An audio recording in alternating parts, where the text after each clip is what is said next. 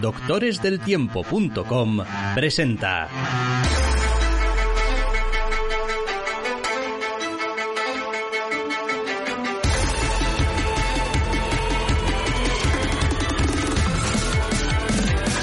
Entre cómics.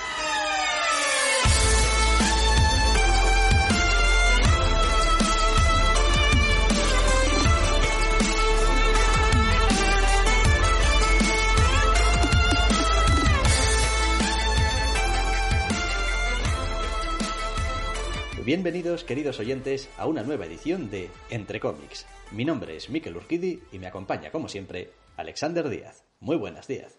Muy buenas. Esta semana venimos con cinco novedades. Tres números uno como tal, para abrir el programa. Y luego un par de números dos, de un par de colecciones de a ver qué. En plan, no, esto sí, no puede. Luego tenemos aparte media docenilla de irresistibles. Sí, esto debería ser relativamente rápido. Ya veremos. Empezamos con el primero de los TVOs que vamos a comentar. Se trata de A Town Called Terror, número uno, escrito por Steve Niles, con apartado artístico, dibujo y color de Simon Kudransky, y es un TVO de la editorial Image. Pues sí, aquí tenemos un TVO de terror, el título no engaña a nadie.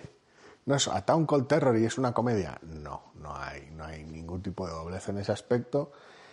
Y es un TVO que, pues, versa de nuestro protagonista, del cual sabemos poco, y su familia poco edificante, de la cual aún sabemos menos, por decirlo de alguna manera. Es un TVO que está muy bien atmosféricamente, aunque tengo mis problemas con alguno de los recursos visuales pero a nivel de, oye, ¿qué es lo que pasa en el TV? O, oye, ¿de qué van los personajes? Está un poco escasito. Sí, da sensación casi casi de ser más un prólogo que un propiamente número uno. Eh, no es que no sucedan cosas, no es que no haya personajes, pero sí que en general, el, digamos, el trozo de historia que te llevas a la boca es bastante pequeño. Eh, te haces una idea, pues eso, del del entorno, de la atmósfera, del ambiente, de la sensación general de pues esta familia es veneno.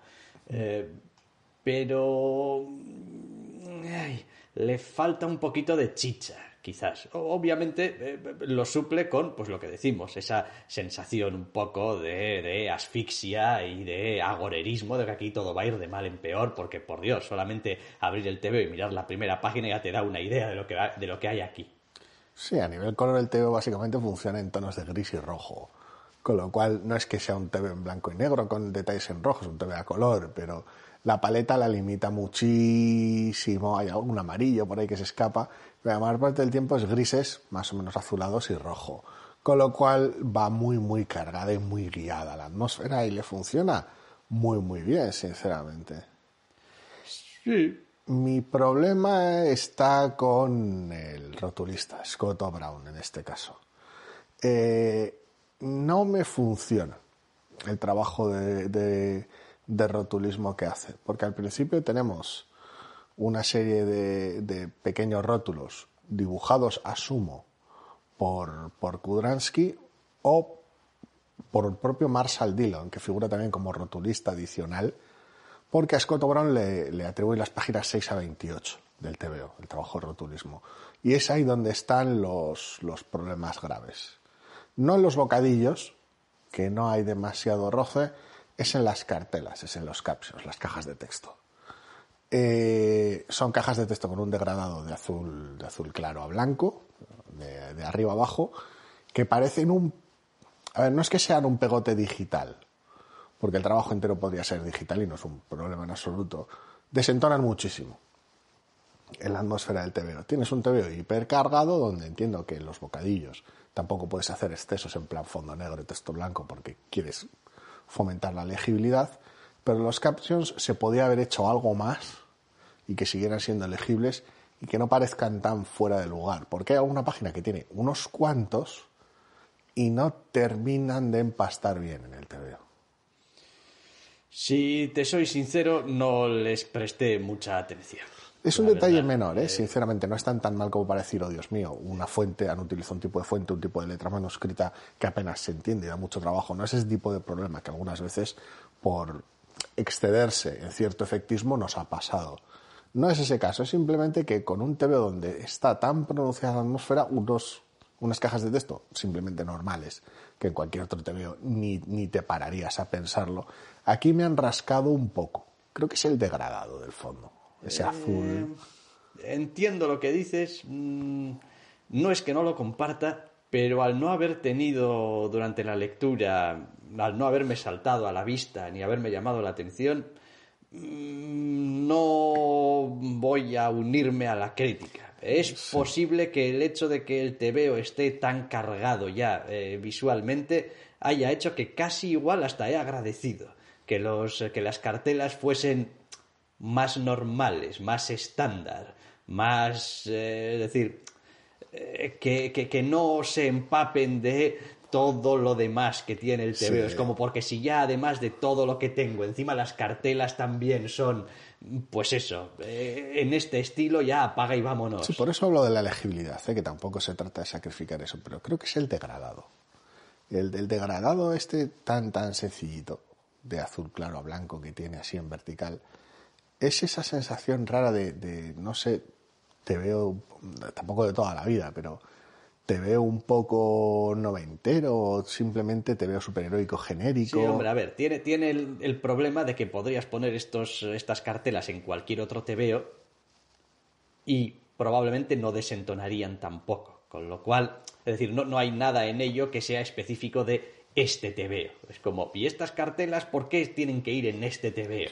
Pues no tienen por qué. No, no, no, no forman, digamos, en ese sentido, una parte integral eh, e indivisible de lo que es el TVO. Si no son las cartelas de este TV, son pues unas, Unas cartelas. Es un detalle menor, ¿eh? es una incomodidad menor que me llamó la atención leyendo el TVO y me pareció una decisión un poco peculiar, sobre todo cuando tienes más de un rotulista acreditado, o sea que igual ha habido algún pequeño problema por el camino o algo, pero es un detalle menor, realmente lo que podría lastrar el TVO de manera más tangible es esa falta de, de- de entidad de personajes o de trama a lo que agarrarte. Aún así, el misterio y la atmósfera creo que son lo bastante buenos como para... Sí, yo creo que sí. Yo creo que nadie que entre al TVO y le guste, digamos, lo que hace artísticamente y tonalmente, eh, va a dejar de leerlo porque es que no hay mucha chicha aquí. Porque parte de la gracia del TVO está en que, joder, míralo cómo está contado, como cuál es su aspecto visual, cuál es su tono, cuál es su ambiente y tal. Entonces, eh, muchas veces eso forma una parte muy importante de por qué te gusta un TVO de terror, al margen ya de la historia, porque a veces la historia pues puede ser un poco más prototípica, pues tu casa encantada o tu posesión o tus fantasmas y no es que sean súper originales en ese aspecto.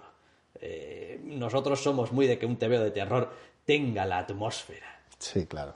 Eh, Y eso lo clava. y como eso lo tiene, pues no le veo mayor problema. Quiero decir, eh, entiendo que tendrá su ritmo e irá explicando las cosas o contando las cosas según lo vaya necesitando. Mientras tanto, se trata de ponerte en situación. Y bueno, pues te pone en situación, vaya. Básicamente. O sea que en ese aspecto, en ese aspecto la verdad es que muy contento. Simplemente ese era el detalle menor de, de que, que por qué esto, por qué. Pero bueno. Sí, sí. Y bueno, pues eso, que tampoco, aunque quisiésemos hacer spoilers del número en plan, te vamos a contar de arriba abajo, pues tampoco habría gran cosa que contar. Vaya. Sí, a ver, no. Simplemente un protagonista tiene una familia, la familia parece un poco chunga eh, Y pues ahí lío. y hay lío, sin más. A Town Call Terror, número uno, escrito por Steve Niles, dibujo y color de Simon Kudransky para Image. ¿Qué más hemos tenido esta semana? Pues, por ejemplo, el número uno de Breakout, escrito por Zach Kaplan, dibujado por Wilton Santos, con colores de Jason Wardy. Es un TVO de Dark Horse, en este caso. Sí, aquí tenemos un TV de ciencia ficción en el cual, pues, un día aparecen unos cubos y se dedican a abducir adolescentes. Sí, Es bueno, un poquito- jóvenes, ¿no? Que, que eran entre 18, 16 a 20. 16 a 24, creo. No, no, no sé, sé que lo comentan en algún momento, pero no, no recuerdo la franja, la franja exacta. Pero sí, sí, o a 20, me da igual. Em, mira, aquí tenemos un tebeo que por temática es de esos tebeos que probablemente están hechos para mí. Es como alienígenas raros, secuestran jóvenes, no se sabe muy bien por qué, eh, quizá experimentos, grupo de gente que, joder, va a hacer algo al respecto, eh, iniciativa frente a, pues, lo estático del resto del mundo, que no hacen nada y tal. Digo, bueno, una historia de, chavalada haciendo cosas y tal. pues bien, estoy, estoy a bordo de este asunto. Lo que pasa es que el veo en sí me ha puesto de los nervios. Chicos, ese, es lo que hay. Me ha puesto de los nervios porque, porque he tenido dos o tres momentos de no sé en qué dirección estoy leyendo esta página y me estoy poniendo del hígado. Sí, estructuralmente tiene un, tres, tres páginas dobles, bastante peculiares, donde quiere que se lean en un sentido específico. Son cuatro al final en total. No es el mismo sentido en todas ellas y no termina de trasladar del todo bien el sentido de lectura, lo cual normalmente causa ese tipo de o equívoco o parón. Es decir, o, el lector se equivoca en el sentido de lectura con los problemas que yo, que yo conlleva tocar leer la página, ¿no? etcétera, o ese parón en el decir, bueno, ya, ya igual me he tropezado una vez o no, pero hay una página que presenta un desafío, me voy a detener antes de, de ponerme a ello y pues no es fino precisamente en ese aspecto porque lo repite varias veces. No tengo específicamente nada en contra de que me pongas una página doble que tenga una lectura un poco mm, peculiar. Peculiar.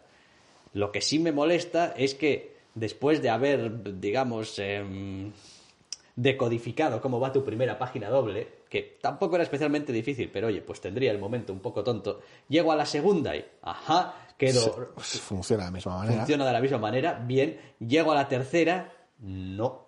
No, esta vez no. Esta vez no, y es como, ¿por qué esta vez no? Y la cuarta se lee de una tercera manera distinta. Exacto. Y es como, joder, tíos. O sea, hacedme la vida un poco fácil. Lo cual es extraño, porque visualmente no se parecen entre sí ni las dos que, que se leen de la misma manera, con lo cual tampoco hay un refuerzo del, del estímulo ahí y en, y en algunas está mejor resuelto que en otras el orden de lectura. Entonces es un poquito, es un poquito extraño. Eh, a mí me ha parecido torpe en ese aspecto, pero es un aspecto en general que pasó por alto, que, que, eh, lo he sobrellevado, lo he ignorado, me ha afectado menos, dependiendo de cuál de las páginas, de cuál de las páginas estemos hablando. Mi problema en general con el TVO está en otra dirección, que cuando empecé a leerlo, me dio la impresión en una escena en el instituto y tal que parecía un, apenas velado intento de hablar sobre eh, las armas, los tiroteos y la básicamente la, indefensión de los adolescentes cada vez que se arma una en un instituto por todo el lenguaje que utiliza, cómo lo presenta, etcétera. Y dado que las, dichas, dichas abducciones se realizan solo entre jóvenes y tal, pensé que estaba el TVO más informado en esa dirección o que iba a funcionar en una dirección más específica. Luego el TVO deriva en una historia más o menos mm, relativamente normal de intentar rescatar algunos de los que han sido abducidos con un plan, ya veremos más o menos rocambolesco, que haga honor al, al título de la colección. Y ahí es donde se vuelve más montonero el TVO, por decirlo de alguna manera, más, más normalito creo que, a ver, tiene varios puntos de roce. Es el clásico TVO que mirado desde fuera y hablando de él, tiene probablemente la trama, tiene los personajes, eh, tiene un mundo más o menos que te lo han explicado con dignidad, pero cuando bajas a la especificidad de cómo desarrolla todo ello, se queda corto. Es como, ¿los personajes te los ha presentado? Sí. ¿Sabes de qué cuerda va cada uno? Sí. Pero no hay realmente interacciones eh, significativas entre ellos. No, no hay realmente un, un, empaste de decir qué bien fluye, qué bien hilado está. Cómo me interesa este grupo que se ha formado aquí por lo que sea. No, están ahí, interactúan lo mínimo posible eh, entre ellos, eh, la trama, el plan, todo lo que sea, está ahí, está montado, no tiene excesivas fisuras, no es que digas, jo, esto se lo han sacado del culo, pero eh, no tiene carisma, le falta, le falta gracia, le falta un poquito de decir, joder, si voy a contar esto, voy a intentar contarlo de una manera emocionante, apasionante, voy a intentar buscar alguna clase de ángulo que haga, no sé, especial mi veo, porque, porque ya te digo, me parece que tiene los elementos, pero están juntados sin mucho, sin mucha gracia. Los momentos están, hay atisbos aquí y allá de interacciones interesantes entre los personajes, pero creo que el problema está en que le ha dedicado tanto tiempo a ese recurso al principio de, ofrecer ese contexto más social al principio y se ha distraído tanto con las explicaciones que luego le ha faltado tiempo. Es posible que sea algo que remonte o le toque remontar obligatoriamente en, números venideros. Decir, bueno, vale, ahora esta relación que si el ex y tal, la, nueva pareja de su ex, las amigas con las que conecta, tal, todo esto empaste muchísimo mejor en futuros números. Es obligatorio. Tienes un grupo de, seis personajes principales, o seis coprotagonistas al menos. Eh, esto lo tienes que hacer funcionar sí o sí, a la fuerza. Y ya has hecho buena parte de tus deberes. Está claro cómo va a funcionar en buena medida. Pero no lo tienes en este número, porque este número está mucho más obsesionado con distraerse al principio con según qué cosas y presentar el contexto de manera elaborada después. No sé, me parece que le falta. Podría, podría estar ahí, ¿eh? es lo que tú dices, ¿eh? podría estar ahí. Está muy al límite. En siguientes, en siguientes números, pero mm, me... A ver, lo que realmente me previene un poquito contra el tebeo es que no he encontrado ningún momento, ninguna escena realmente potente en este primer número. Es decir, ni esa traslación del principio de, pues parece que son las armas, pero son los alienígenas. Eh, está realmente bien, ni ninguna de la presentación de los personajes, ni los flashbacks que tiene son especialmente emotivos, ni... Es decir... Tiene cosillas, pero le cuesta, le cuesta emocionar, le cuesta llegar. se me queda un poquillo, digo, es simplemente... Me quedas corto, quiero decir, podrías haber conseguido un impacto mayor con las cosas que ya me presentas, pero tendrías que haberlo hecho de otra manera. No sé de qué manera, pero de alguna otra manera. A mí, a mí el problema está, no me parece que esté especialmente mal ¿eh? en ese aspecto. Igual no consigue clavar los, los momentos emocionales, pero bueno, los va trabajando poco a poco y los plantea plantea todas las fricciones y más de manera muy clara. A mí me parece que no está tan, tan mal ahí. Si, ya digo, si hace los deberes, si está todo ahí, están, quiero decir, todas las piezas las tienes ahí. Pero. Sí, es igual tal vez un punto demasiado frío. Para mí, para mí el problema está precisamente en ese. A ver, no lo voy a llamar engaño, pero en esa distracción al principio, en decir, eh, mira, estoy creando aquí una serie de paradigmas muy obvios, los voy a machacar varias veces, voy a utilizar todo el poderío de estas situaciones dramáticas, de esta imaginería, de las protestas en la escuela, de los muros con fotos de gente, y dices tú, joder, voy a, estoy tirando aquí de un montón de cosas muy potentes, pero luego en realidad este es un tema mucho más prosaico de una aventura, de una fuga, un rescate, por decirlo de alguna manera. Y ahí esa decepción me, me cuesta sobrellevarla, por decirlo de alguna manera. Quiero decir, el TVO me ha, a ver, no es que me sienta engañado, pero, pero sí está esa, esa posibilidad que está ahí, que, de la cual abusa conscientemente al principio, no es, no es un accidente. Pero luego el TVO resulta que... Pero, a ver, esto es como siempre, es muy relativo. Es decir, el, el TVO se llama ya Breakout. Sí, sí, sí, por supuesto. Es como... Pues, ¿de qué crees que va a ir? Pues es que se llama Breakout. Entonces, no sé, no sé, no sé. Probablemente sea uno de esos tebeos que te vaya ganando.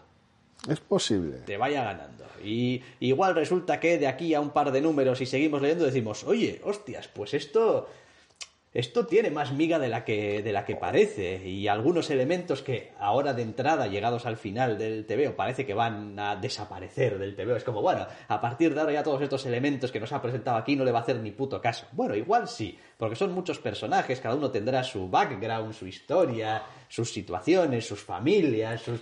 Eso es lo que te está diciendo, que emocionalmente posiblemente gane, gane, gane tracción. Es esa distracción durante casi un tercio del número que me resulta un poquito extraña. Y lo demás visualmente es un TVO agradecido. Sí, sí. Como ya hemos dicho, pues se atasca cuando tiene que utilizar ciertos recursos narrativos, sus páginas dobles. Pero, si no. Pero el acting la mayor parte del tiempo está muy bien. Y es muy importante cuando tienes que establecer las relaciones y las emociones entre estos, entre estos seis personajes. Está en la línea. Sí, el, color, el color también funciona, quiero decir, es, es muy agradecido. Quiero decir, las escenas nocturnas de este TVO son muy azules, muy están. Quiero decir, no sé, respira un poco, te permite ver y disfrutar un poquito de, bueno, pues, de, la calidad del arte. Es como, pues, está Muy, muy en la línea. Porque tiene un montón de cosas buenas, pero también un montón de cosas que nos han rascado. Entonces va a depender muchísimo del número 2. A ver, después va a depender también muchísimo de, pues, si el plan está lleno de, pues eso, cosas que me saco de la manga, o tiene un poco de sentido, o etcétera, etcétera. Cuanto más lo pienso, menos me importa el plan, sinceramente. Y es de lo que va el TVO. Y ya, es que igual resulta que al final no va de eso. Aunque, o sea, quiero decir, va de eso, pero no va de eso. Es como, em, Stranger Things va de unos monstruos y tal y cual. Sí, pero no va de eso. Quiero decir, salen y pelean contra ellos, impiden que, no sé, se destruya la sí, ciudad pero y tal. los personajes no tienes nada. Claro. Bueno, bueno, veremos, veremos. Es decir, el diseño de personajes está bien, los diferencia claramente, eh, no vas a tener problemas con decir, ¿este quién era? Quiero decir, No, y el reparto es escasete, o sea que tampoco. es media docena. Está bien, está bien. Lo que pasa es que, pues, joder, si no tienes claro lo que vas a hacer con esas páginas dobles, no lo hagas. Es decir, conténtate con contar la historia, no quieras ser Es un TVO bastante peculiar, porque aunque tenga virtudes aquí y allá, ambos dos tenemos dos problemas muy distintos, muy diferenciados, relativamente graves con el Sí. mismo. O sea que ya veremos qué es lo que pasa. Ya veremos qué es lo que pasa con este Breakout eh, número uno, escrito por Zack Kaplan, con Wilton Santos dibujando, Jason Ward y coloreando para Dark Horse. Y a continuación vamos a comentar Image número uno, de varios autores, muchos autores en realidad, que es este TVO, no sé ya cómo llamarlo, de aniversario de Image, que cumple 30 años. Si estamos hablando de una antología que pues asumimos que van a ser 12 números, porque bueno, pues es un aniversario y porque varias de las historias son parte 1 de 12 y es posiblemente ahí donde radica el problema. No estamos hablando de una antología de historias cortas autoconclusivas, ni en buena parte estamos hablando de una antología con historias de que igual son dos, tres, cuatro partes, aunque hay algunas de ellas. Es de todo un poco. Hay historias que son cortas que terminan en este número, empiezan y terminan aquí. Hay historias que son partes 1 de 3 o 1 de 4 y hay muchas otras que son 1 de 12. Entonces es un poco un desbarajuste. A veces es inevitable en una antología, pero como celebración de la editorial es un poquito extraño. Yo, este tipo de organización eh, en esta publicación no la entiendo, no la comparto y no la quiero. Es decir, no voy a tragarme eh, 12 números de otro montón de cosas que no me gustan porque me gusten una o dos historias de esto. Para empezar, es decir, porque es que son un montón, son una- son 10 son 10 cosas. Son 10 cosas distintas. Eh, después, eh, las que son uno de 4 y uno de 3, pues en el número 4 y en el número 5 voy a tenerlas sustituidas por otra cosa. Si se publican consecutivamente, sí. Entiendo que sí. Tal vez no. Pues, pues entonces Acu- más gracia todavía. Acuérdate que eso que fue en, en- en Future Frontier o como se llamase aquello, Future State. que había alguna de ellas que intercalaba. Sí, sí, bueno, hombre, a ver, tampoco hace falta coger las peores ideas de cómo se publica algo. Bueno, a ver, este primer número me parece una idea bastante terrible de sí misma. O sea, que quiero decir, yo no lo, no lo subestimo. Y hay, y hay historias que están bien aquí, tanto alguna de las autoconclusivas. pero no tiene ningún sentido. Estás metiendo historias autoconclusivas con historias eh, que van a ir en 12 partes a lo largo de todo un año, con historias que van a ser más cortas, pero que en realidad son como spin-offs de colecciones que tienes ahora mismo en funcionamiento. Es un desbarajuste. Eh, tienes otras cosas que parecen funcionar más como casi casi un prólogo de una colección que quizá quisieses sacar más adelante. Eh, entonces, joder. hostias. Es extraño, sí, sí. A ver, es, es una celebración un tanto extravagante. Como, como te veo, es una pena, porque hay cosas aquí que me gustaría leer en una colección. Cosas aquí que igual daban para algún one shot interesante. Cosas aquí que no quiero ver ni en pintura. Entonces, es el problema de siempre con las antologías. ¿Qué porcentaje del TVO me interesa? ¿O cuánto me interesa ese trozo que quiero como para seguir adelante? En este caso me parece insuficiente. Y después está el asunto de cuánto de lo que tienes en esta antología, mm, quiero decir, tiene esa naturaleza de decir, jo, leo esto y pienso, qué celebración de image. ¿Qué, qué celebración de lo ¿no? image? De lo image, y pues no. Si la celebración de lo image es tener un montón de autores que están bien sacando sus propias cosas como les da un poco la gana, desde luego lo, lo- lo cumples, pero, pero como producto o como obra queda un poquito limitado. No sé, no, no lo acabo de ver después. Pues como son 10 historias, pues hay de todo. Es decir, hay toda clase de géneros, toda clase de estilos, eh, como decíamos, toda clase de longitud de obra, desde muy cortito hasta completa. Mm, Bueno, a ver, eh, seguramente habrá algo para el gusto de todo el mundo, al menos tiene esa virtud. Pero como unidad completa, como te veo que te llevas pam, pues pufa, yo no le veo mucho aliciente para volver el mes que viene y volver a tragarme otras 10 historias, algunas partes doses de cosas. eh, no, o sea, que decir, no me merece el esfuerzo. Chicos, si alguna de estas cosas funciona bien, ya lo recopilarán.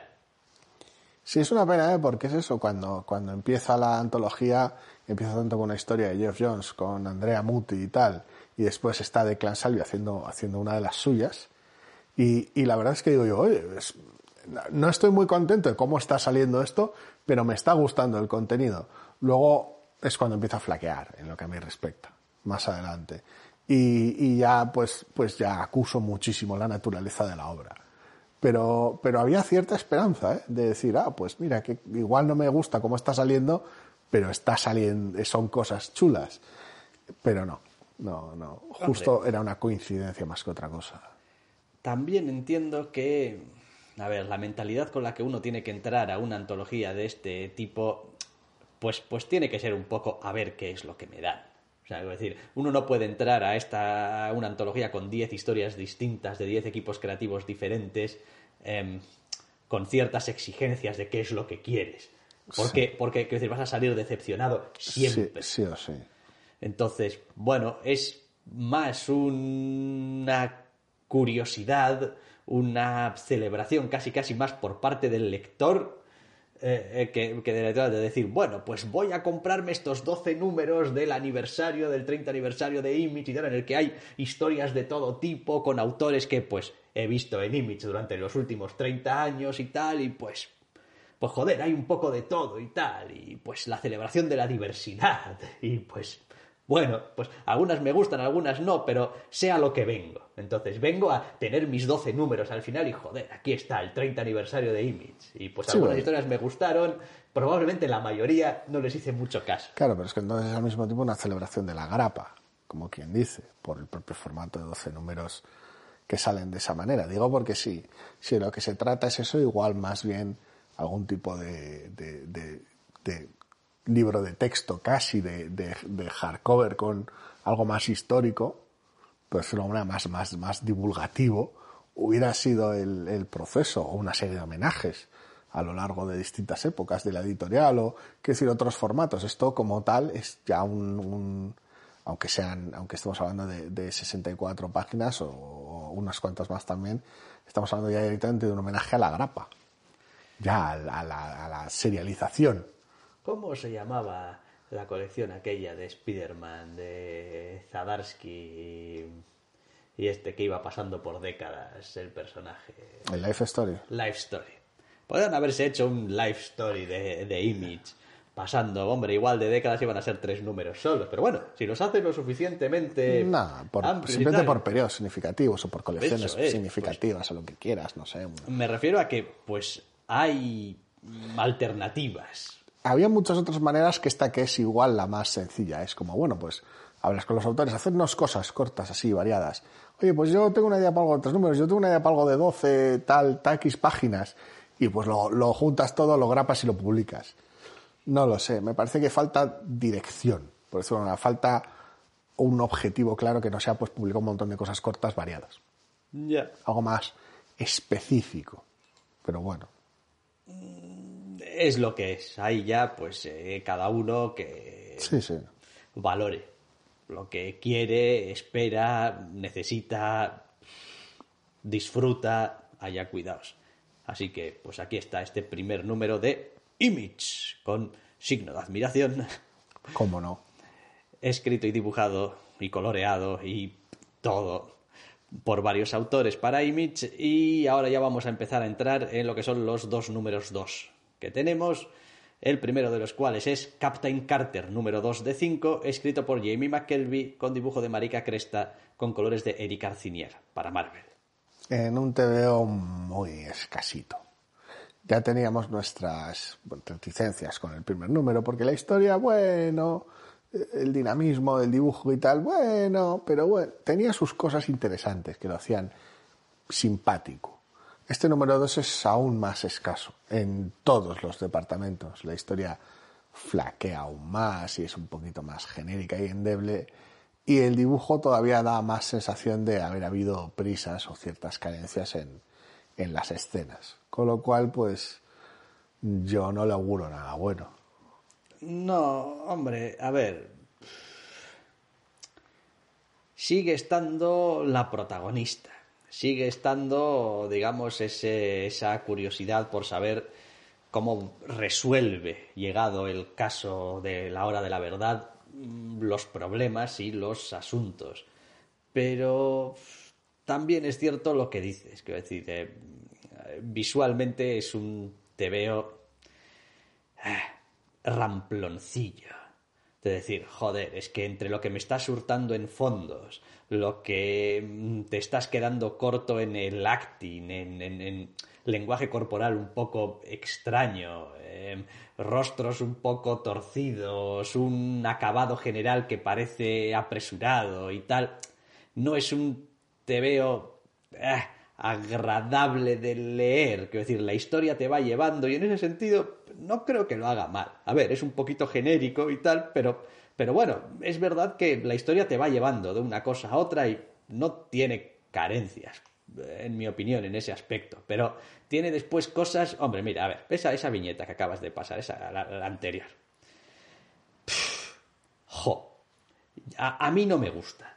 A mí no me gusta, porque tienes ahí a nuestra protagonista haciendo una acrobacia que tienes que leerla de derecha a izquierda, o sea, decir, está bien, pero es un poco extraña.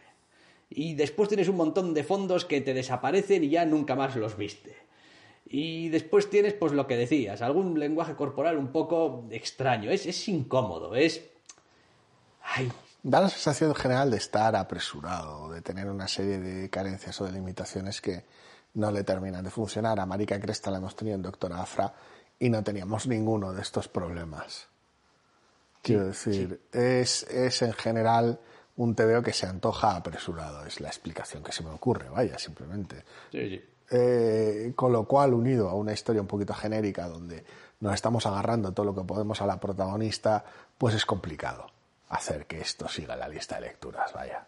Sí, ya si encima eh, tenemos un poco de rehearse de algunas escenas que hemos visto en otros sitios para darle un girito y tal, igual que es como, hombre, no es que no tenga su gracia, pero también es hacer un poco de trampa y, y vaguear un poco. Es como en vez de inventarme mis propias escenas, estoy cogiendo escenas que los lectores van a reconocer de otros sitios y voy a darles una vuelta. Como, no sé, no, no, no es lo que yo entiendo por mira mi TV original. Es un guiño gracioso, pero es volver sobre según qué caminos que no te interesan. Le añades un cliffhanger ramplón y pues tienes un TVO del montón. Básicamente. Aparte de que ya a estas alturas todo el mundo está viendo aquí quiénes son los buenos, quiénes son los malos. Quiero decir, es como, es cuestión de tiempo que a alguien le salten las gafas. Solamente voy a decir eso. Entonces, bueno, igual se podía hacer un mejor trabajo intentando... Con algo más de tiempo y algo más, darle alguna vuelta más, supongo que estaría más elaborado, pero... Mm, no creo que lleguemos al número 3, la verdad. No. Eh, Captain Carter número 2 de 5, escrito por Jamie McKelvey, dibujado por Marika Cresta, coloreado por Erika Ciniega. Se ha quedado muy, muy justito, muy cortito, la verdad. Y también hemos tenido un número 2 de estas cosas de DC de Black Label, en este caso Suicide Squad Blaze, número 2, escrito por Simon Spurrier, dibujado por Aaron Campbell con colores de Jordi Beller. Eh, y nos movemos de las carencias de la Capitana Carter al exceso de este TVO. Hostias, me mata visualmente este TVO, chico. Es puro exceso, tiene un montón de cajas de texto muy elaboradas sobre todo el desarrollo emocional de uno de los personajes. Tiene un montón de diálogos muy muy específicos de situaciones extremas muy cargadas de un el, arte tiene un montón de tintas un montón de oscuros un uso hiperagresivo de los colores momentos bastante excesivos de surrealismo. Es, es mucho el te veo todo a la vez en tu cara y algunas veces le funciona otras igual no tanto y dependiendo del lector pues te puede rascar muchísimo es demasiado para mí. Eh, este te veo, eh, quiero decir, a ver, lo, lo sobrellevo, lo sobrellevo con mucha dignidad, además, es como, no pasa nada, te tengo, te tengo calado, no pasa nada. He leído cosas más excesivas. Exactamente. Y en el momento en el que entra el antagonista en, eh, en acción, me voy a la mierda.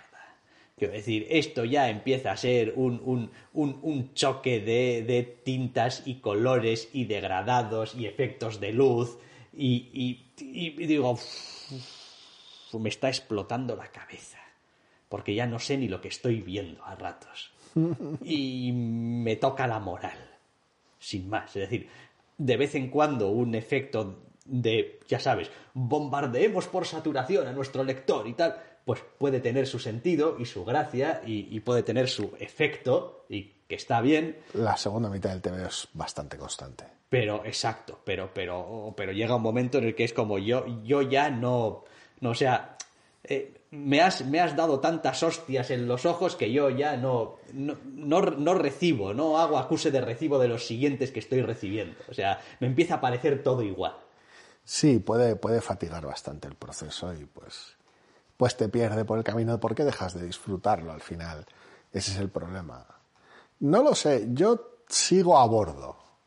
Quiero decir, me parece que, me parece que igual podía haberse contenido en algún momento puntual, en aras de la legibilidad, pero me parece que, que sigo ahí.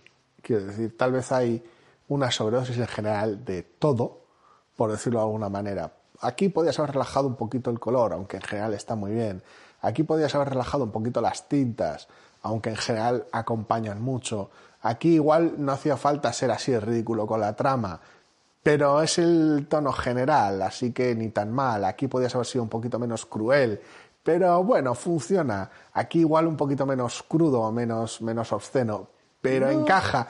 Es complicado, son un poco, en mi caso son un montón de pequeños peros, aunque entiendo que el TVO funciona así de excesivo todo el rato. A ver, yo es lo que te iba a decir. Eh, no creo que el TVO tenga que eh, echarse atrás en nada de lo que hace. Sí, normalmente no solemos pedir eso. Porque realmente quieren hacer este TVO. Claro. Es decir, quieren que sea así. Entonces, eh, en este caso es, en plan, sintiéndolo mucho, el problema es mío. Es como, pues no es un tebeo, no es un tebeo para ti, no es un tebeo que te, que, te, caiga simpático, no es un... Me da un poco de pena porque hay algunos elementos, como decías, un poco crueles y que se salen un poco quizá de lo habitual, que me hacen mucha gracia y que me gusta que se exploren y que pasen algunas cosas, pero Pero a veces no es, solo, no es solo que no sea para ti, a veces es también la ejecución.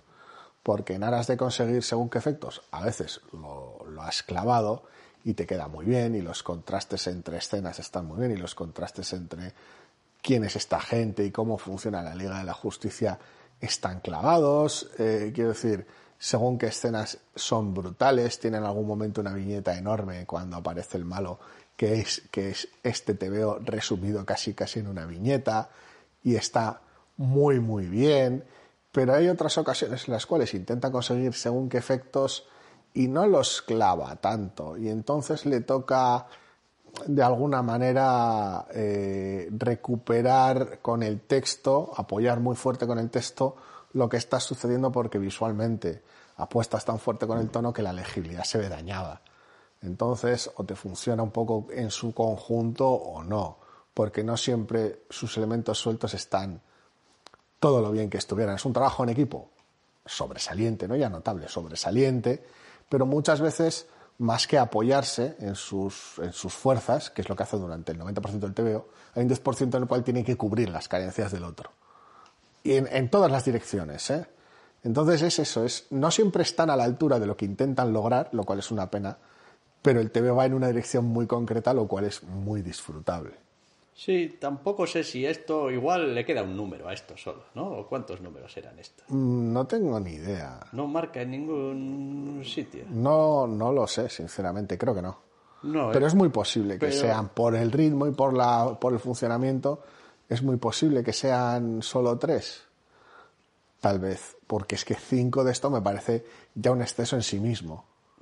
Ya, Tal vez cuatro, no lo sé, no tengo ni idea tiene su chicha. A mí me gusta, a mí me gusta un montón. Su gracia y tal. Pero, buf, hay que ir. A ver, ya el primer número hacía un trabajo bastante bueno de enseñarte qué tipo de TVO era. Pero es que, pero si aquel TVO estaba al 10 en ciertas cosas, aquí está al 12. Sí.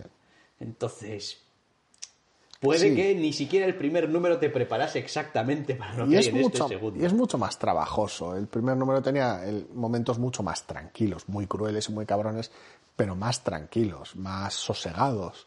Este es puro exceso todo el rato. Cuando no es un exceso de acción, es un exceso de diálogos, cuando no es un exceso de tono y cuando no es, es todo a la vez. Ya. Hombre, desde luego eh, es algo es algo a tener en cuenta. A mí, jodido TV. A mí me gusta muchísimo. Sí que es cierto que no siempre acierta, pero, pero está, pero en conjunto es una maravilla. Eh, Suicide Squad, número 2, perdón, Suicide Squad Blaze, número 2, escrito por Simon Spurrier, eh, dibujado por Aaron Campbell, coloreado por Jordi Beller para DC. Venga, aquí hacemos el parón y enseguida volvemos con los irresistibles.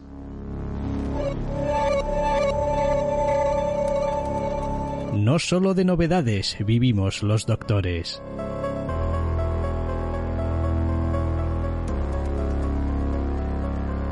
También leemos otras colecciones.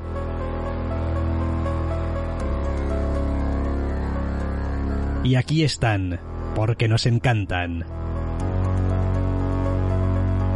Los irresistibles de la semana.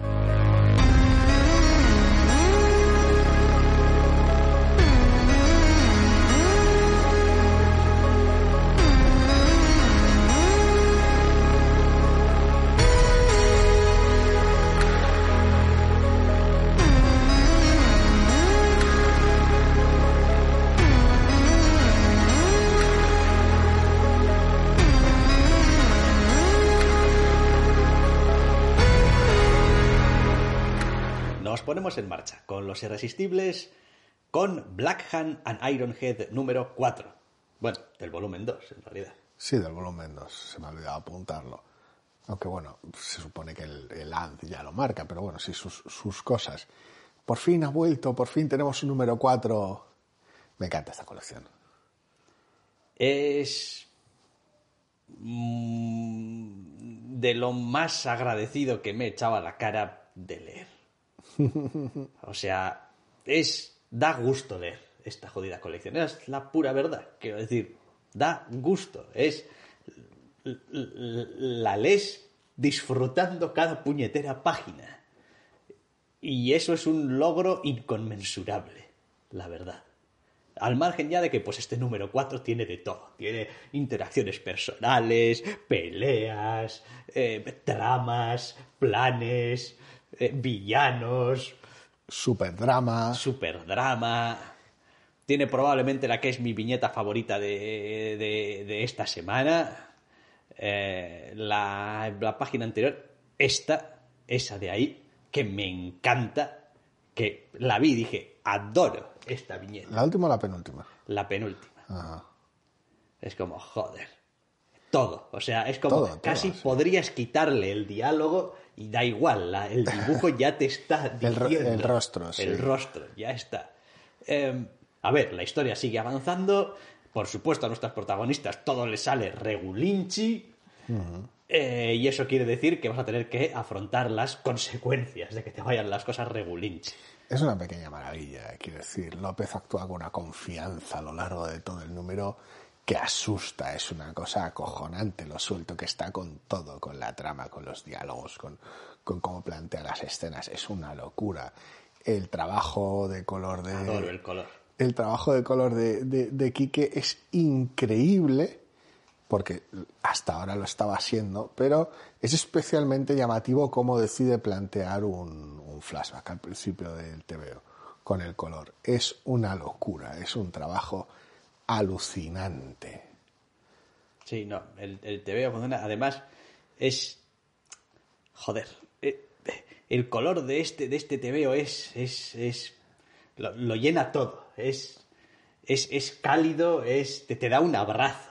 O sea, es como. Y, y es, es potente, es, es visualmente atractivo, pega al ojo, eh, sin cansarlo, eh, ayuda a trasladar, obviamente, pues como tiene que hacer el color, la, la emoción de- del- momento. Es alucinante porque consigue un equilibrio pasmoso entre resultar muy, muy llamativo, muy superheroico, pero sin cargar tanto las tintas como para quedarse solo en ese terreno superheroico. Porque el TVO evidentemente no es solo eso. Entonces el color lo consigue de alguna manera bastante extraño, con cuando decide saturarlo, cuando no, cuando brilla, cuando trabaja según qué fondos de algunas maneras, porque claro, la trama y el entorno también te lleva según qué situaciones, te, te demanda según qué cosas con el color, pero elige cuándo saturar y cuándo no de manera muy, muy selectiva. Es, es, es brillante, es magnífico. Sí, y los diálogos están muy bien. Eh, ha encontrado ya hace tiempo ese, ese tono de la colección, ese punto de ser muy eh, familiar eh, y al mismo tiempo, bueno, pues necesitas unas ciertas cosas para tus momentos más superheroicos y más de drama. Está muy bien equilibrado. Una vez más, como viene pasando normalmente en estos números, la versión en inglés está muy, muy bien, pero hay según qué cosas que a nosotros, sobre todo cuando se pone más coloquial, nos encajan mejor en castellano. Sí. Y la versión en inglés, insisto, no tiene ningún problema. Hay momentos Sí, que le están... eché un vistazo solamente por, por ver tres o cuatro momentos puntuales cómo lo resolvía la traducción. Está muy, muy Y bien. Está bien, pero, pero quiero decir, hay algún momento, eh, ¿qué vas a tener tú? O algo así, que es como, es que esto es muy de nuestra manera de decir las cosas, ¿no? Eh, incluido, pues bueno, quizás ciertas palabras un poco eh, por de sonoridad más potente en castellano que pues le dan otra gracia. Eh, no sé, bien, el único pero que voy a ponerle, hay una pequeña, creo, un pequeño error de concordancia en un, En un bocadillo. En un bocadillo que pues es algo así como em, al día siguiente todo el colegio me llamaban así. Bueno, me llamaba así porque es el colegio. es- Toca uno- un singular ahí. toca un singular. Ya está. Ya está. Eso es toda la pega Una, que una errata. Vaya. sin más. Eh, lo bueno que tiene además es como es todo digital, quiero decir, pues podría corregirse mañana. Es verdad. López, arregla. Eh, habrá que mandarle un tuit plan, ¿Sugieres oye, acaso que no nos va a oír? Eh. Más vale que escuches el programa, López. Lo, lo sugiero, no, lo sé. Eh, Está muy, muy liado, las cosas como son. eh, sin más. Otra cosa es que diga que venís a tocarme los cojones. que pues Ya están los, también ya lo- están los listos. ya, que también lo entendería, ¿eh? Por está, eso, bueno. está no, es, no, es, no es su perfecto derecho, sino es casi su deber. Sí, mandarnos sí. a la hay mierda. que, hay, que, hay, hay que manejar este tipo de cosas con mucho cuidado porque, joder, Debe- es- debería mandarnos a la mierda. un, sí. un, un TVO da mucho trabajo para que vengan dos individuos a tocarte los cojones por una con, rata. con lo bien que nos ha quedado encima, lo bien que habláis de él, luego venís a tocármelos. Bueno, sin más. Eh, pues Black Hand Ironhead número 4, abriendo los irresistibles. Eh, es que si no lo decimos no seríamos nosotros. Es fantástico, es una maravilla. Es lo que hay. ¿Qué más hemos tenido esta semana? Hombre, el número 11 de Eternals. Me- Eternals. Me he descacharrado con este que que veo. esta vez tampoco está dibujado por Esad Rivik. Es graciosérrimo, o sea, es una cosa que me encanta. Tenemos a Guy Villanova en este caso. eh, pero el número es. O sea. Es divertidísimo, joder. Es graciosísimo. Es. Es, es el puto Kieron Gillen cuando está suelto, está cómodo, maneja todos los resortes de la historia que está contando y es capaz de mantener el mismo tono eh, épico pero gracioso durante todo el tebeo. Porque no es que digas, jo, es que qué bien trata las escenas de este personaje o qué bien se le dan este tipo de escenas. No, no, todo el tebeo, Está- todas las escenas Está sembradísimo. está con el mismo tono, con el- la misma... Es divertidísimo. Sí, sí, además el trabajo de Villanova está muy, muy bien. Evidentemente, nosotros siempre vamos a sostener que una obra estaría. Lo, lo idóneo es que la- el, el equipo sea siempre el mismo. Quiero decir, pero, pero no es porque, porque Villanova haga un mal trabajo, que podría ser él el autor de toda la colección y ya está, el dibujante de toda la colección y ya está. Simplemente, pues que estos cambios, pues siempre rascan un poquito. Evidentemente están mejor así cuando es el número entero un solo artista. No hay esos cambalaches a veces que suceden por problemas de agenda, que tienes tales páginas de uno, tales páginas de otro. Sí, sí, narrativamente no tiene una excusa, suele rascar más. En este caso, ningún problema. Eh, también es verdad que la colección está ya dirigiéndose hacia situaciones específicas que al parecer van a ser exploradas en otras colecciones, eventos, cosas movidas. Pues le queda un número, realmente. Quiero decir, que yo sepa, el 12 es el último, entre comillas, antes de que se meta en el cambalache del evento y a efectos prácticos ciertos números del evento sustituyan la colección, vaya. Sí, pero muy bien. O sea, número 11 de Eternals, fantástico. También hemos tenido el número 4 de 5 de Rain. Aquella historia acerca de que pues, pues un día empezaron a llover Sí, cla- clavos, cristales. clavos, sí. cristales y a joderlo todo. Sí, está, sigue estando muy, muy bien. Yo sigo estando muy, muy contento. Tiene un golpe extraño al final del número, que casi parece que fuera un final de colección, pero un final flojo, por cómo está contado estructuralmente, ¿eh? Pero está, está muy, muy bien. Quiero decir, me parece que es una, que es una pequeña joya. Sí, al final ha resultado, porque hombre, le queda un número, tampoco creo que vayamos a tener aquí eh, muchas más cosas, ha, ha resultado ser un TVO argumentalmente eh, mucho más directo y sencillo de lo que podía parecer. Sí. Es como donde uno quizás a la altura del final del número uno podía imaginarse que pues el viaje iba a ser una cosa que se iba a alargar, iba a estar lleno de dificultades, de no sé qué, de no sé cuántos, pues no, quiero decir, es que es que es la colección. Es que es una cosa mucho más específica de lo que podría, podría creerse, sí. Y bueno, pero está bien, está bien. Quiero decir, esta, esta colección ha estado bien desde el primer número. Eh, es cierto que veremos si en la resolución, en el último número, algunos elementos que presentaba a la altura del número 2 tienen alguna clase de impacto o vuelven a aparecer o no, o simplemente pues estaban ahí, formaban parte del mundo que te presentaba y sin más, es como pues aquí tuviste este encontronazo y ya nunca más se supo, eso habrá que verlo, cómo queda después en general, pero una vez más tiene la ventaja de que no es tanto una historia de cómo es el mundo como de qué es lo que hace nuestra protagonista y la misión que tiene nuestra protagonista, con lo cual, quiero decir, lo que pasa en el mundo es muy, muy secundario o terciario. Sí, a ver, al final se trata de contar esa historia específica, ese viaje concreto después de, de, de esa situación límite. Al final es la promesa que hacía el final del número uno, por decirlo de alguna manera. ¿Y ahora qué? Sí, sí. Vale, Rain 4 de 5. También hemos tenido el número 16 de Seven Secrets.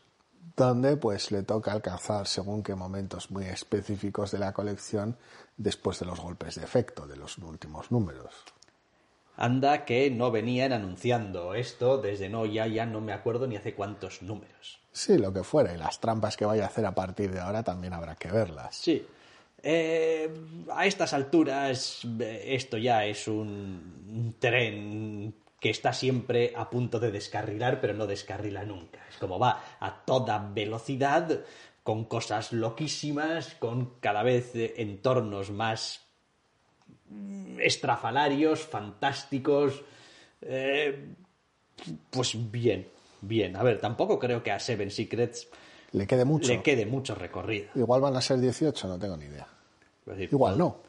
Igual no. A ver, es como siempre. A Seven Secrets le pasa un poco pues lo que le pasó a... mm, Once and Future. Correcto, a Once and Future. Que es como, pues podrías terminarlo en un par de números y ya está, y lo has terminado.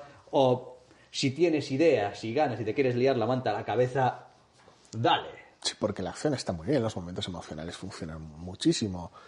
El problema de las cajas de texto sigue ahí, pero bueno, está muy chula la colección.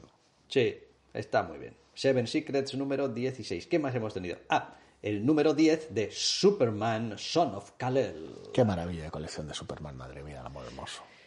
Eh, me ha parecido especialmente bueno este número. Eh, mm, me ha parecido... Quiero decir... Me he sentido a ratos identificado con algunas cosas, que es una cosa que casi nunca me pasa con ningún TVO de, de superhéroes. Eh, y me parece que consiguen manejar las situaciones que presenta eh, de manera sensata y coherente. Eh, que es mucho decir, Sí. La verdad, para según qué situaciones. Y lo demás, pues sigue trabajando bien su aspecto más superheroico. de- y está muy bien, está muy bien, pero sobre todo, joder, este es un Superman que podría apoyar. Es como, Superman bien, o sea, sí, o sea, por supuesto, ser Superman es muy difícil, hay muchas contradicciones, no puedes salvar a todo el mundo todo el tiempo, no puedes hacer una cosa y su contraria a la vez, pero... Joder, está en la dirección adecuada. Madre mía, Tom Taylor, qué maravilla. El equipo hace un trabajo formidable. eh, eh, esta es, es- es un, es un Superman de una honestidad brutal. En un tema más que es interesante y hace un trabajo muy, muy bueno con todo el elenco secundario. Algunos salen más, otros menos. Otras veces depende del TVO, del, del número en cuestión. Pero es, una, pero es una joya, es una maravilla. Quiero decir, y tiene algunos momentazos brutales, tiene algunos giros escandalosísimos, es intrigante, es, es poderoso, es una maravilla.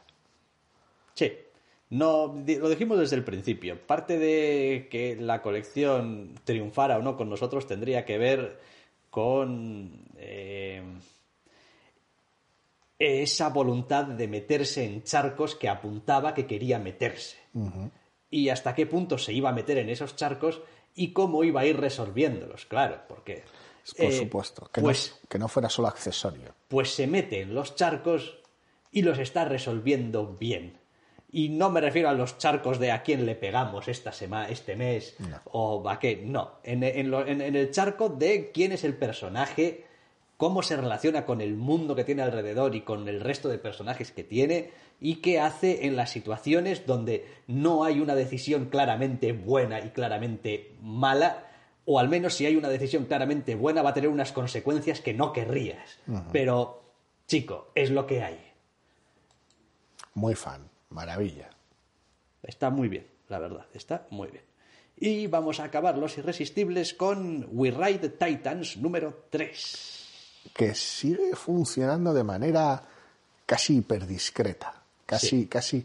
Para un anime de robots gigantes pegándose, es increíblemente sobrio en los momentos en los que cuenta. Es una, es una, es una pequeña joya casi disimulada. Es discretísimo el TVO. Sí, sí, sí, sí, sí. Sí, es bastante eh, sorprendente eh, en ese sentido. Y también es bastante sorprendente eh, en el fondo lo sencillo que es todo lo que nos están contando. Es decir, puede que haya roboces gigantes y que se estén pegando puñetazos y tal, pero al final esto sigue siendo la historia de una familia que pues se rompió en algún momento y pues tienen que lidiar unos con otros y ver si pueden sacar algo bueno de ello. Eh, funciona muy bien. Es decir, es ut- genial. utiliza también algunos de los, eh, ¿cómo decirlo?, mecanismos más eh, básicos del medio para conseguir según qué efectos, pero no importa, funcionan. Sí, porque además no se pierde en lo accesorio, no necesita, no necesita impresionar visualmente. Y eso que las, las peleas de los robots las mantiene con una diligencia increíble y es donde es más osado en el planteamiento de las viñetas, por decirlo de alguna manera. Pero no se pierde en recursos que no, no, no termina de clavar. Si utiliza un recurso es porque lo domina. Por alguna manera, no hay nada, no hay nada que intente impresionar al lector con, con espectáculo. Sí, no hay fuegos artificiales que enmascaran otras cosas. Eso es. En plan, bueno, como no tengo muy claro cómo plantear esta pelea, pondré aquí una doble splash page de cómo se, no sé, se van a golpear el uno al otro y después ya enseño cómo ha terminado la pelea y ya está. Es como, no, tampoco, tampoco hace trampas. maneja los tiempos de manera brillante. Sí. Es decir, cada vez que tiene que dedicarle algo de tiempo a, a un momento, una escena, puede ser en ocasiones un instante, puede ser en ocasiones una- un periodo más largo, sabe exactamente, mide de maravilla los tiempos que dedicarle. Tenemos una pelea de robots.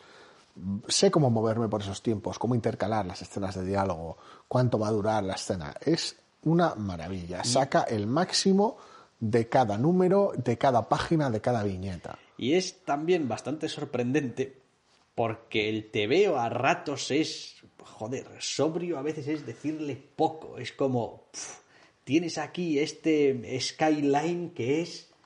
eh, o sea, a ver, minimalista no está, está lo justo y necesario. Los fondos tengo los justos y necesarios. Quiero decir, a veces parece que el mundo sea un poquito más aséptico quizás de lo que de lo que podrías imaginar, pero después clava algunos momentos de manera fantástica.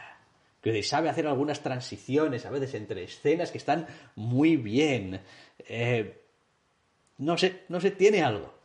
Tiene algo. Es una, es una pequeña joya que pues, muy posiblemente esté pasando desapercibida porque hace un montón de cosas sin, sin darse casi, casi mérito ninguno. Y es, es una pequeña maravilla. No sé si la evolución seguirá siendo igual de buena cuando le toque ya resolver según qué cosas o meterse en jardines un poco más elaborados. Pero está siendo toda una sorpresa, sinceramente. La verdad es que sí. We Ride Titans número 3. Pues este es el último TVO de la lista. Llegamos al final del programa. Eh, pf, no sé muy bien, no tengo muy claro cómo van a ir las siguientes semanas. Porque pues estamos en fechas un poco extrañas. Últimamente digo mucho esto, ¿eh? no sé qué, está, qué nos está pasando, pero Fechas extrañas. eh, sí, joder, continuamente.